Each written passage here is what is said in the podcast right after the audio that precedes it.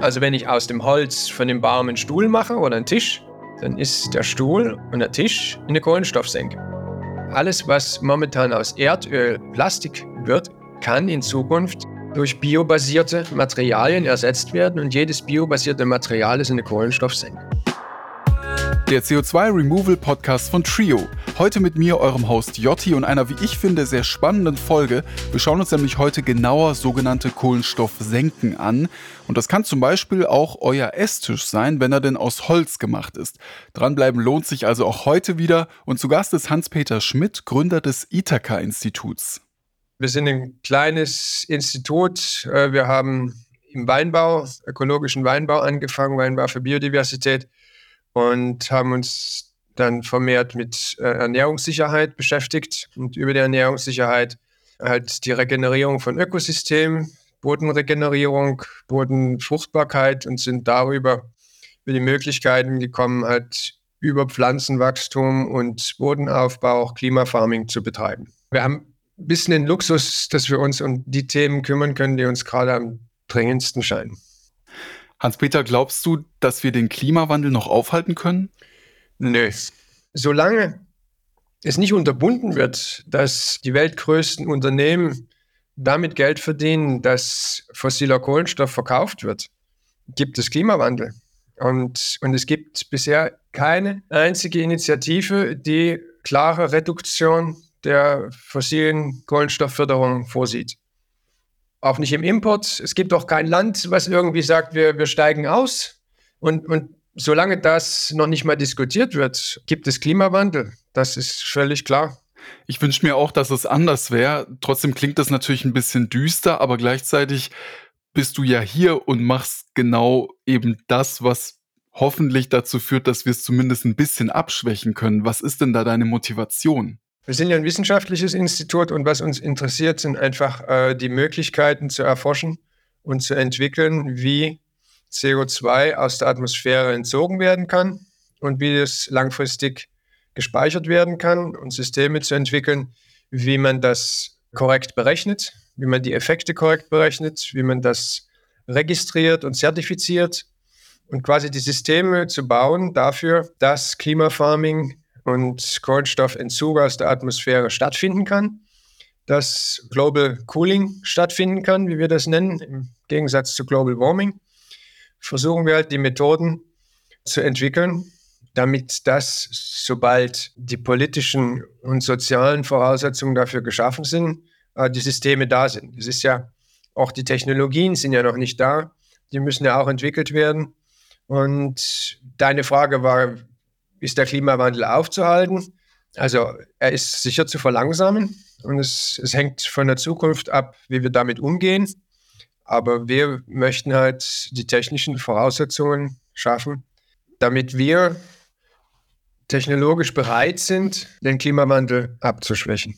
Und da gibt es einige Methoden, die man anwenden kann, um das zu erreichen. Lass uns die mal etwas genauer anschauen. Was gibt es denn für Methoden und wie funktionieren die? Es gibt ungefähr ein Dutzend prinzipieller Methoden, bei denen es immer darum geht, dass CO2 wieder aus der Atmosphäre entzogen wird. Also es gibt einerseits gibt es die Verminderung von Emissionen. Das ist der bisher beschrittene Weg über die Kyoto-Protokolle. Und dann gibt es den Weg, CO2 aktiv zu entziehen. Und da gibt es wiederum die Möglichkeit, dass sich natürlicher Methoden zu bedienen. Das heißt, dass durch Photosynthese wird CO2 in biologische Masse eingebunden, beziehungsweise das ist der Kohlenstoff aus der Atmosphäre, wird über die Photosynthese in pflanzliche äh, Materie umgewandelt. Das ist. Und das, das, passiert ja zum Beispiel bei Bäumen, ne? bei Pflanzen. Das passiert bei, bei allen äh, pflanzlichen Leben. Das heißt, das funktioniert im Maisfeld, das funktioniert ähm, bei Bäumen das funktioniert bei einer Tomatenpflanze. Das passiert auch bei Algen. Also überall letztlich, wo Biomasse entsteht, die nicht sich da von anderen ernährt, wie das bei Tieren häufig der Fall ist oder überhaupt bei Tieren der Fall ist, wird CO2 aus der Atmosphäre entzogen. Das heißt, es, das ist, gibt die natürlichen Methoden. Das ist das, was Pflanzen tun, Pflanzen und Algen. Mhm. Und dann gibt es technische Methoden, das ist quasi so eine Art Filter, dass man halt die Luft filtert und das CO2 da entzieht. Das sind die zwei grundsätzlichen Methoden. Das sind diese großen Staubsauger, die es auf Island gibt, ne? Diese CO2-Staubsauger. Ja, das, das, genau. Also du, du ziehst einfach Luft durch einen Filter durch. Oder pustest ihn durch. Also du kannst, du musst, du musst es nicht saugen, du kannst es auch pusten. Es geht einfach darum, dass quasi die Luft gefiltert wird und der Kohlenstoff aus der Luft herausgenommen wird. Und das ist der Entzug. Das ist auf Englisch ist das Carbon Dioxide Removal. Das ist also das, was zunächst passieren muss, damit die Konzentration in der Atmosphäre weniger wird. Und je weniger das wird, desto weniger ähm, Klimaerwärmung gibt es. Und das, das kann man halt physikalisch auch berechnen, wie viel das ist. Also für jede Tonne, die man entzieht, kann man den Klimaeffekt errechnen. Das heißt, es gibt für jede Tonne Entzug quasi einen Cooling-Effekt. So genauso wie es für jede Tonne CO2, die emittiert wird, einen Global Warming-Effekt, also einen Erwärmungseffekt gibt, gibt es beim Entzug von einer Tonne einen Cooling-Effekt. Und egal wie das CO2 aus der Atmosphäre entzogen wird, diesen Cooling-Effekt kann man sehr genau berechnen. Damit kann man die verschiedenen Methoden, egal ob natürliche Methoden oder technische Methoden, miteinander vergleichen. Und man kann dem auch einen Marktwert geben. Das heißt, es gibt quasi eine Tonne Cooling und die kostet einen bestimmten Preis. Finde ich total spannend, diese Methode, dass man tatsächlich das als Cooling bezeichnet und auch nachmessen kann. Kannst du uns da eine Zahl geben, wie viel CO2 man rausziehen müsste aus der Atmosphäre und wie viel Cooling das dann ergeben würde? Ja, also Global Warming entsteht dadurch, dass das CO2 in der Atmosphäre ist. Und wenn ich jetzt ein Jahr lang eine bestimmte Menge CO2 in der Atmosphäre habe, dann habe ich für dieses Jahr einen Warming-Effekt. Wenn ich nach dem Jahr das, die gleiche Menge CO2 wieder entzogen habe, dann habe ich diesen Warming-Effekt nicht mehr. Mhm. So, und wenn ich jetzt eine Tonne emittiere und eine Tonne entziehe, dann habe ich einen Warming-Effekt und einen gleich großen Cooling-Effekt. Die Frage ist jetzt, wie lange dauert das? Wenn ich eine Tonne CO2 emittiere, dann bleibt die, äh, ein Teil davon mehrere Millionen Jahre in der Atmosphäre. Mhm. Das heißt, ich habe einen sehr, sehr langen Warming-Effekt und einen sehr, sehr langen äh, akkumulierten Warming-Effekt, weil ich im Grunde jedes Jahr das hinzurechnen muss. Aber den Warming-Effekt, den diese Emission in 100 Jahren hat, der interessiert uns eigentlich momentan nicht so sehr. Es wäre natürlich gut, wir hätten das ein für alle Mal gelöst, aber ob in 100 Jahren es überhaupt noch die Menschheit gibt, das wissen wir nicht. Also kümmern wir uns erstmal hauptsächlich darum, dass wir jetzt den aggressiven Klimawandel der nächsten 50 Jahre in den Griff bekommen. Und jetzt kann ich halt schauen, eine Tonne emittiert hat in, in einem Jahr einen Warming-Effekt von X. Mhm. Wenn ich in diesem selben Jahr dieselbe Menge CO2 aus der Atmosphäre entferne und speichere, für dieses eine Jahr, habe ich den gleich großen Cooling-Effekt. Das heißt, ich habe das kompensiert. Aber ich habe das kompensiert für ein Jahr.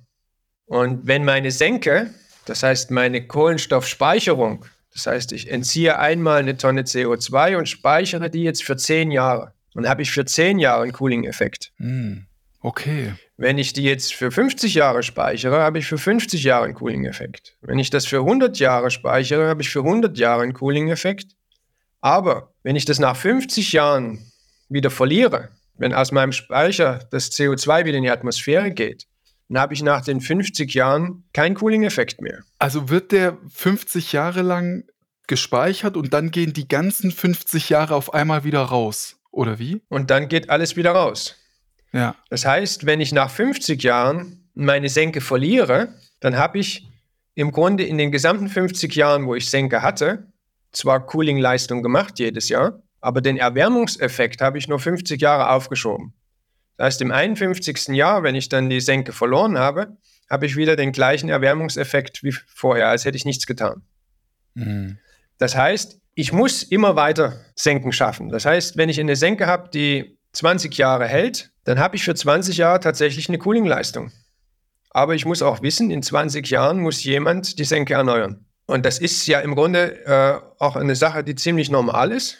Das ist wie bei einer Hausmiete. Ja, ich bezahle jeden Monat meine Miete Und ich weiß, wenn ich in fünf Jahren die Miete nicht mehr bezahle, dann muss ich halt die Wohnung verlassen. Ja, klar. ne? Und wenn ich das nicht will, dann kann ich halt das Haus kaufen. Dann habe ich auch in 100 Jahren die Wohnung noch. Mhm. Aber wenn ich das miete, muss ich halt schauen, dass ich jeden Monat die Miete zusammenbekomme. Und wenn ich Cooling habe, also Cooling Services, dann weiß ich, ich muss die jedes Jahr erneuern. Ja, ja.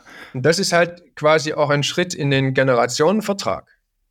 Das heißt, wir können sagen, ja, wir haben jetzt eine große CO2-Schuld und wir wollen unseren Enkeln keine Schulden hinterlassen und wir regeln das jetzt alles.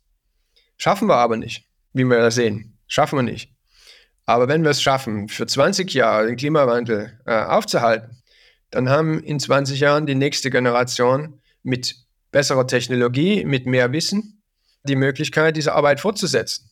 Oder sie entscheiden sich, dass es mit der Klimaerwärmung vielleicht doch nicht so schlimm ist und, und sie lassen es halt wieder aus dem Ruder laufen. Aber wir müssen ja nicht jetzt für die nächsten tausend Jahre im Voraus Klimadienstleistungen erbringen, wenn wir es heute noch nicht schaffen, die für die nächsten fünf Jahre zu bringen. Okay, das heißt, wenn ich dich richtig verstehe, dann geht es jetzt akut erstmal darum, wirklich zu gucken, wie können wir so schnell wie es geht CO2 aus der Atmosphäre rausziehen und dann hoffen wir, dass in ein paar Jahren, Jahrzehnten vielleicht die Technologie so weit ist, dass wir dann andere Wege finden, um das anders zu regeln, oder? Ja, oder genauso, ne? Also, das oder heißt, genauso, schau, ja. Die, die Sache ist ja die, wenn ich einen Baum pflanze, dann dauert es eine Weile, bis der herangewachsen ist. Aber in, in der Zeit, wo er, wo er wächst, äh, entzieht er CO2 und speichert das in seinem Stamm. Das ist eigentlich die beste Kohlenstoffsenke, die, die es gibt. Im Gras geht das auch so. Nur, dass das Gras eben nach einem Jahr äh, dann äh, verrottet. Ja. Da redet man dann noch drüber, wie man das aufhalten kann, das Verrotten. Aber nehmen wir mal den Baum als Beispiel. Der wächst heran und alles, was man von dem Baum sieht, ist im Grunde Kohlenstoff, der aus der Atmosphäre entzogen wurde. Das sind alles Kohlenstoffverbindungen. Hm. So. Und mit jedem Kilogramm CO2, mit jedem Kilogramm Kohlenstoff, den der Baum aus der Atmosphäre entzogen hat, macht er Global Cooling Services. Mhm. Der macht eine Klimadienstleistung. Und die kann ich anerkennen, weil die kann ich physikalisch so ausrechnen in äh, reduziertes Radiative Forcing. Das heißt, Radiative Forcing ist halt quasi der Parameter, wie viel äh, Sonnenlicht hereingelassen wird und nicht wieder heraus. Das ist quasi Kilowattstunde pro Quadratmeter. Mhm. So, das ist, das ist die Einheit. Und das kann ich berechnen, wie viel weniger ähm, dieser Parameter wird durch die Aktion des Baumes. Aber immer nur für die Zeit, wo der Kohlenstoff im Baum gespeichert ist. Jetzt kommt jemand und sagt, hier der Baum vor meinem Fenster, der macht mir zu viel Schatten, den schneide ich jetzt weg. Und dann sagt der, der im ersten Stock wohnt, das stimmt aber gar nicht. Ich habe ja die, den Baum als Kohlenstoffsenke verkauft für 100 Jahre. Der muss jetzt 100 Jahre stehen bleiben. Ja, da sagt er, nee, der macht mir jetzt zu viel Schatten und den äh, schneide ich jetzt weg, wenn der Baum 20 Jahre alt ist. So, und was wir jetzt als Angebot erarbeitet haben, ist, wir können halt diese Klimadienstleistung Jahr für Jahr berechnen. Wenn der Jahr im 20, in der Baum im 20. Jahr noch da ist, wissen wir genau, was die Klimadienstleistung des Baumes ist für dieses Jahr. Wenn es nächstes Jahr der Baum immer noch da ist und weitergewachsen ist, wird es dazugerechnet. Ist der Baum weg, ist die Klimadienstleistung beendet. Ich verliere sie aber nicht.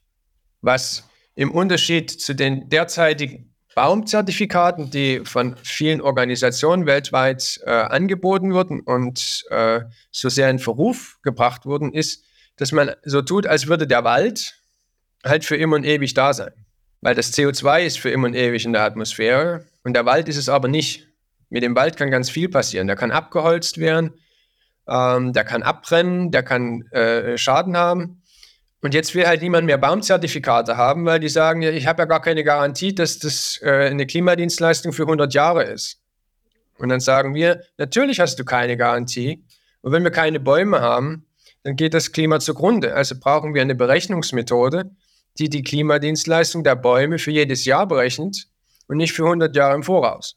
Okay, aber wenn wir sagen, ähm, wir berechnen das Jahr für Jahr, und du sagst, dass die Bäume das dann äh, haben und wenn sie aber abgesägt werden, dann hast du ja eben gesagt, verlieren die das ganze, den ganzen Cooling-Effekt. Also wie genau, ich kann mir das irgendwie noch nicht so richtig vorstellen. Also es wird ein Baum gepflanzt, der steht dann 20 Jahre und eigentlich sollte der 100 Jahre stehen. Nach 20 Jahren wird der abgehackt. Was ist dann mit dem CO2? Na, wenn wenn die, die Ausgangslage ist plus minus null, ja? Ja. Jetzt wächst der Baum heran. Im ersten Jahr nimmt er 10 Kilo auf, im zweiten Jahr 20, das geht exponentiell und im 20. Jahr 500 Kilo CO2. Dieses ganze CO2, was er aufgenommen hat, war vorher in der Atmosphäre und hat Warming gesorgt. Jetzt ist das CO2 im Baum und sorgt halt nicht mehr für Warming, sondern für Cooling. Wenn der Baum jetzt verbrannt wird, nach 20 Jahren zum Beispiel, dann hört halt der Cooling Service auf. Dann muss ich den Cooling Service irgendwo anders machen. Ich verliere aber nicht diesen Cooling Service der letzten 20 Jahre. Ich habe also in den letzten 20 Jahren äh, meine Wohnung ein bisschen kühler gehabt. Jetzt fällt die Klimaanlage aus, im 21. Jahr, jetzt ist es wieder heiß. Ja, was mache ich jetzt? Entweder mache ich eine neue Klimaanlage, ich pflanze einen neuen Baum oder ich halte es halt aus, dass es jetzt heißer ist. Okay, erst in dem Augenblick, wo der Baum verbrannt wird, ist dieses CO2 wieder in der Atmosphäre. Exakt. Mhm. Wenn ich aber den Baum, äh, ich kann mit dem Baum ja auch was anderes machen. Ne? Ich kann, wenn sich das lohnt, vielleicht mich jemand dafür bezahlt, dass meine Klimaanlage weiterläuft, Ja. Dann sagt er, ja, wir können den Baum schon fällen, aber ich mache Balken draus und baue ein Haus.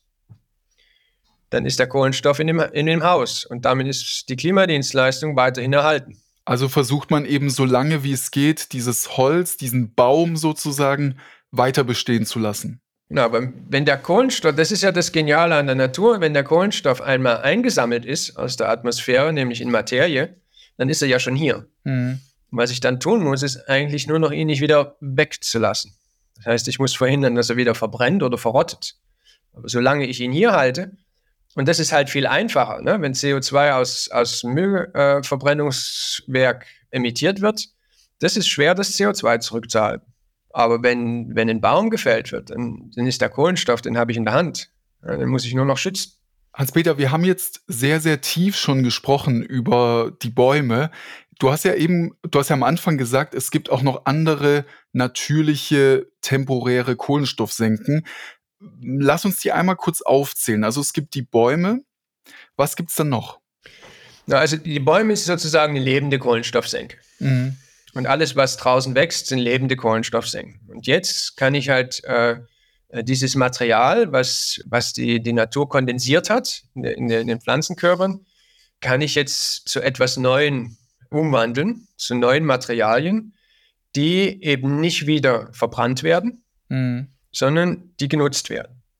Also wenn ich aus dem Holz von dem Baum einen Stuhl mache oder einen Tisch, dann ist der Stuhl und der Tisch eine Kohlenstoffsenke, weil er speichert den Kohlenstoff, den der Baum aus der Atmosphäre entzogen hat, in dem Material, in dem Holztisch oder in dem Stuhl. Und solange der Holztisch und der Stuhl erhalten ist, solange er in irgendeiner Wohnung sitzt und, äh, und Nutzen hat, bleibt der Kohlenstoff erhalten. Mhm. Wenn ich jetzt Materialien in der Konsumgesellschaft baue, die halt so lavede sind, also so, so fragil, dass sie nach einem Jahr oder zwei zusammenbrechen und dann ähm, auf die Müllhalde kommen und im Müllverbrennungswerk verbrannt werden, dann habe ich halt nur eine zweijährige Kohlenstoffsenke gehabt, weil der Stuhl halt nie gehalten hat. Und dann wird er halt doch verbrannt und dann äh, ist das CO2 wieder in der Atmosphäre zurück. Das heißt, mein Stuhl war nur eine zweijährige Senke. Aber wenn ich so einen richtigen massiven Tisch baue, der auch so schwer ist, dass ich den gar nicht wieder raustragen will, äh, und der bleibt 100 oder 200 Jahre erhalten, Mhm. der wird vererbt, dann habe ich eine 200 Jahre Kohlenstoffsenke. Und das ist ja super. Das ist ja optimal. Genau. Ja. Und das kann jetzt, können wir halt über das System, was wir gebaut haben, können wir halt die einzelnen Materialien registrieren dem Kohlenstoffregister. Und im Grunde kriegt man jedes Jahr, wo man seinen Schreibtisch länger nutzt, kriegt man ein bisschen Geld. Nämlich für die Kohlenstoffsenke. Dafür wird man bezahlt. Ja. Wie, wie genau funktioniert das denn? Kannst du das einmal erklären?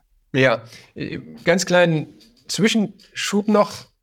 Es ist jetzt ein einfaches Beispiel mit dem Tisch. Wir können aber auch Stroh aus der Weizenproduktion Mhm. äh, verwenden oder, oder Hanfstroh ähm, Stroh, äh, und das in Baumaterialien einbringen. Also es gibt, äh, gibt mehrere Firmen, die machen Hanfziegel. Das heißt, es ist halt ähm, Lehm oder idealerweise Lehm oder es kann auch Beton sein und da ist in Hanf ist Hanfstroh drin. Und das hilft halt für die Isolation der Baumaterialien und macht sie leichter.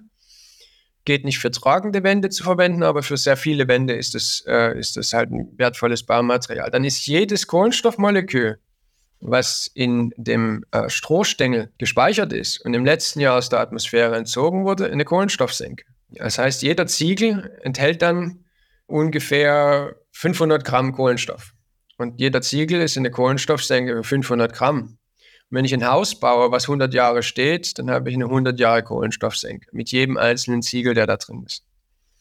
Und das heißt, alle biobasierten Materialien, das heißt auch Bioplastik, die es also aus, äh, aus flüssigen, verflüssigtem Lignin zum Beispiel hergestellt wird, also aus, wiederum aus, aus Baumrohstoffen. Das ist sozusagen flüssiges Baum, wenn man so will, flüssiges Genau.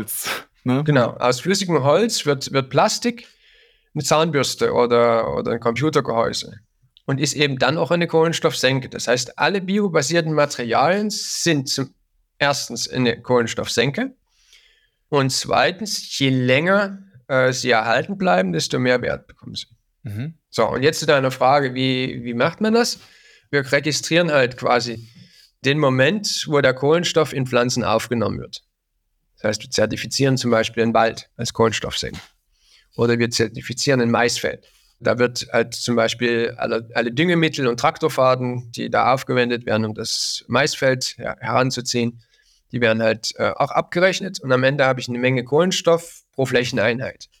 Also zum Beispiel 10 Tonnen CO2-Äquivalente pro Hektar. Und jetzt mache ich da draus Ziegel und dann mache ich ein Tracking. Das heißt, von dem Feld äh, zur Zementfabrik, von der Zementfabrik zur Baustelle. Und dann hab, zertifiziere ich das Haus und dann weiß ich genau, wie viel Kohlenstoff in dem Haus gespeichert ist. Und das ist im Register enthalten. Das ist, es gibt halt ein globales Kohlenstoffregister oder unser ist das äh, Swiss äh, Carbon Registry. Da wird quasi der Kohlenstoff, der jetzt in einem Haus gespeichert ist, registriert und der hat über die Blockchain quasi äh, die ganze Historie Ah, okay. bis zurück zum Maisfeld gespeichert. Und damit ist jetzt der neue Hausbesitzer ist der Senkenbesitzer. Und es gibt ja einen, einen Senkenmarkt inzwischen. Das heißt, man, man kann sich halt Global Cooling kaufen oder Kohlenstoff senken oder halt Emissionskompensation.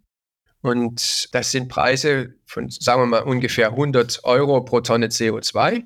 Und wenn ich jetzt ein Einfamilienhaus habe mit einem, einem Kohlenstoffspeicher von, sagen wir mal, 50 Tonnen CO2-Äquivalenten, dann sind die eben pro Jahr zusätzlich 150 Euro wert. Ich, ich versuche mal kurz zusammenzufassen. Das heißt, Ja, genau. es, geht, es geht primär darum, dass man Gegenstände oder, oder ich, ich nenne es jetzt mal Dinge, die Kohlenstoff enthalten, so lange wie möglich erhaltet. Und das wird belohnt mit Geld, damit zum Beispiel dieser Tisch, von dem wir vorhin gesprochen haben, so lange wie möglich erhalten bleibt. Oder eben das Haus in dem Fall. Ne? Ja, genau.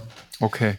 Das ist ein total spannendes äh, Prinzip. Was ich mich aber frage, ist, was bräuchte man denn, wie viel Menge, um tatsächlich einen Unterschied zu machen am Klimawandel? Na, 800 Milliarden Tonnen. Das ist eine Hausnummer, auf jeden Fall. Die, die, die Mengen, die gebraucht werden, die, die sind klar. Ne? Mhm. Und es ist klar, dass diese Mengen nicht erreicht werden können, indem man jetzt Intensivplantagen überall macht, intensive Holz- oder Hanf- oder was auch immer schnell wächst, Plantagen. Es braucht da schon ein bisschen intelligentere Ansätze. Und wir, wir müssen halt unbedingt äh, die gesamte Materialnutzung dort einbeziehen. 10% der fossilen Kohlenstoffe, also von Erdöl und Erdgas, werden für die Chemieindustrie gebraucht. Das heißt, 10% sind in Plastik. Mal in kurz. Es sind, ist noch mehr als Plastik, aber hauptsächlich in Plastik. Mhm. Das kommt alles aus den fossilen Kohlenstoffen.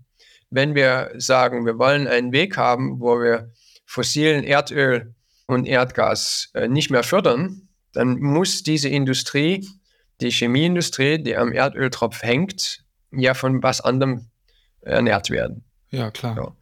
Und das können die biobasierten Materialien sein. Das heißt, alles, was momentan aus Erdöl Plastik wird, kann in Zukunft durch biobasierte Materialien ersetzt werden und jedes biobasierte Material ist eine Kohlenstoffsenke. Das heißt, wir, wir leben dann in Zukunft in und mit Kohlenstoff senken.